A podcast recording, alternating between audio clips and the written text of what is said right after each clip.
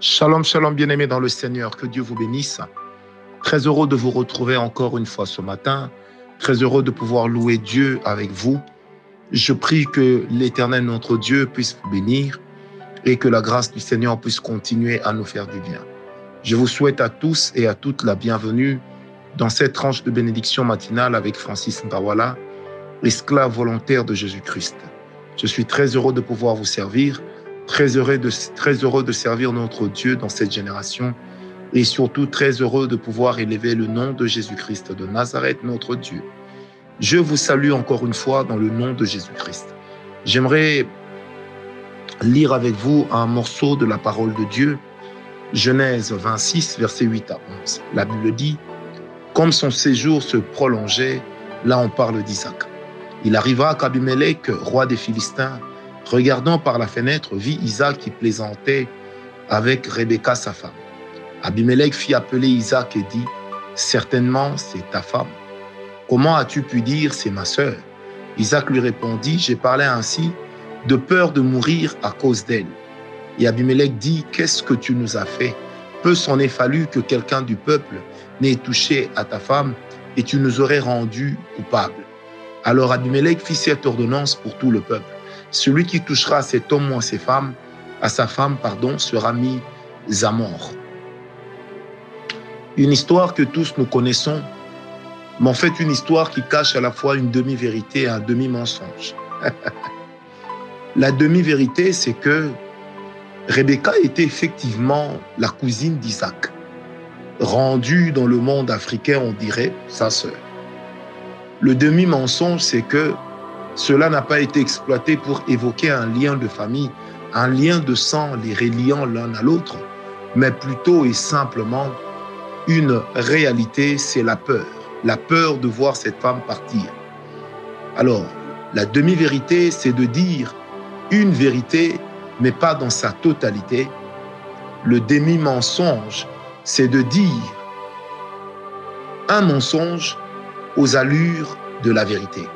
Donc ici, nous sommes en présence à la fois d'une demi-vérité, mais puisque la motivation était, basée sur, sur non pas la réalité vraie de leur relation parentale, mais sur le fait de vouloir protéger sa vie en sortant juste une, en sortant juste ou en présentant une image de ce qui n'était pas réellement leur relation profonde.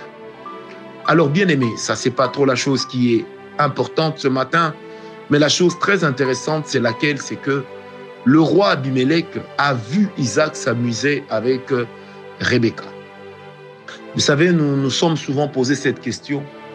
À quoi pouvait donc ressembler ce jeu?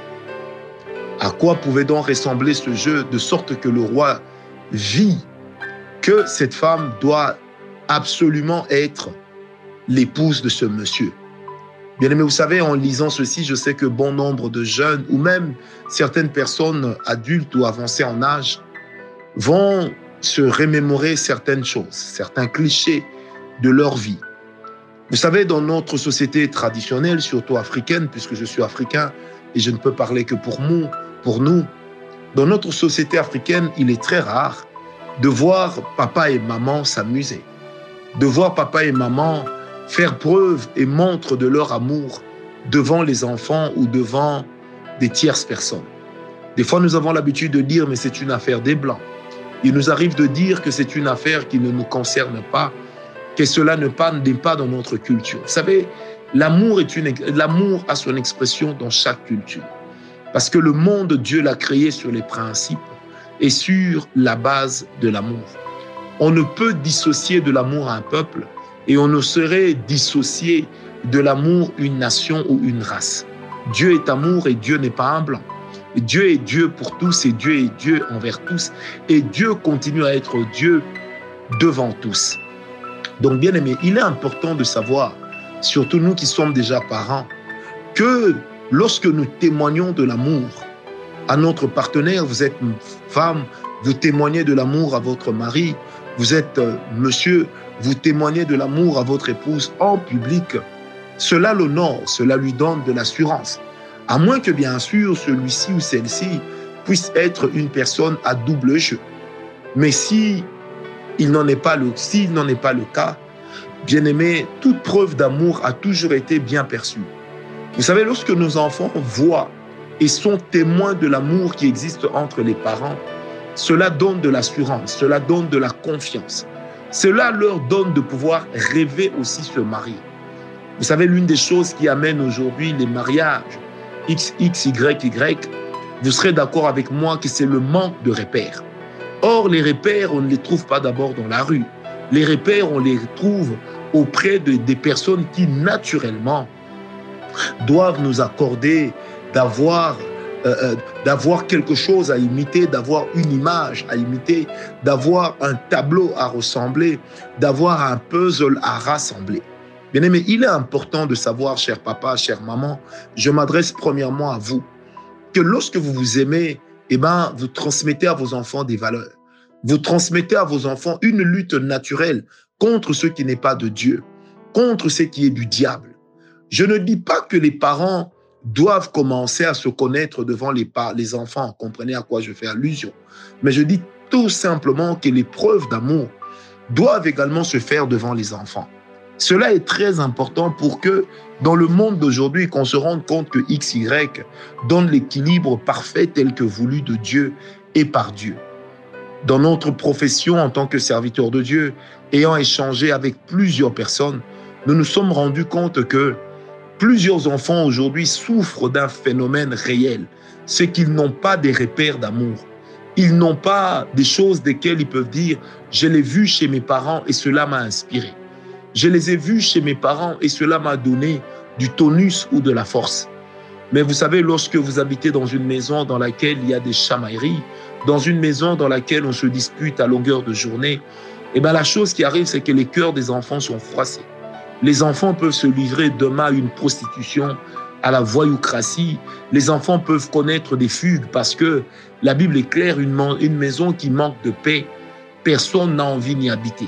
C'est pourquoi Proverbe dit, vaut mieux habiter à l'angle d'une maison que de partager la maison avec une femme querelleuse.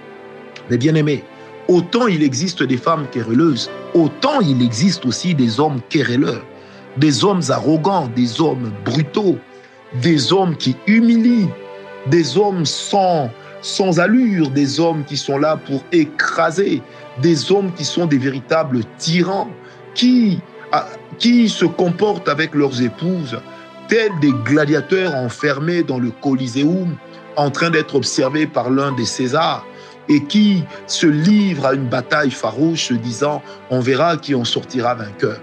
Bien-aimé, si votre vie, votre couple, votre famille est devenu euh, un, terrain de boxe, priez que Dieu ramène la paix. Si dans votre famille, si au milieu de vos parents, l'amour ne se témoigne pas, priez que l'Éternel ramène la paix. Parce que, bien-aimé, on ne peut pas bâtir une famille solide sans repère d'amour. On ne peut pas bâtir une famille solide sans que l'amour en soit le socle. Parce que, bien-aimé, même l'Éternel la bannière qu'il déploie sur nous, l'étendard qu'il déploie sur nous, c'est l'amour. Alors je prie ce soir, au nom ce matin, au nom de Jésus, que l'amour puisse habiter dans vos maisons, dans vos familles. Que l'amour soit le partage des vôtres. Que l'amour puisse être le condiment de la sauce réelle de votre famille. Que l'amour puisse être pour vous quelque chose qui ne vous manquera jamais.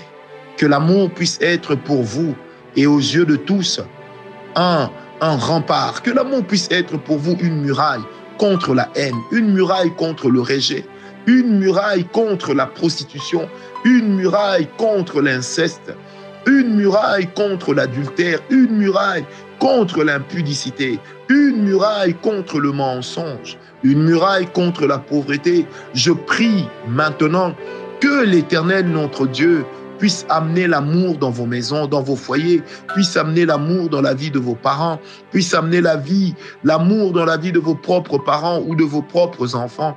Je prie que la grâce de l'Éternel puisse vous unir davantage, que partout le diable avait trouvé le moyen de détruire, eh ben qu'il puisse être démasqué, qu'il puisse être démasqué, défait de sa force, qu'il puisse être désorienté, désorienté de là où il avait placé sa boussole dans nos familles.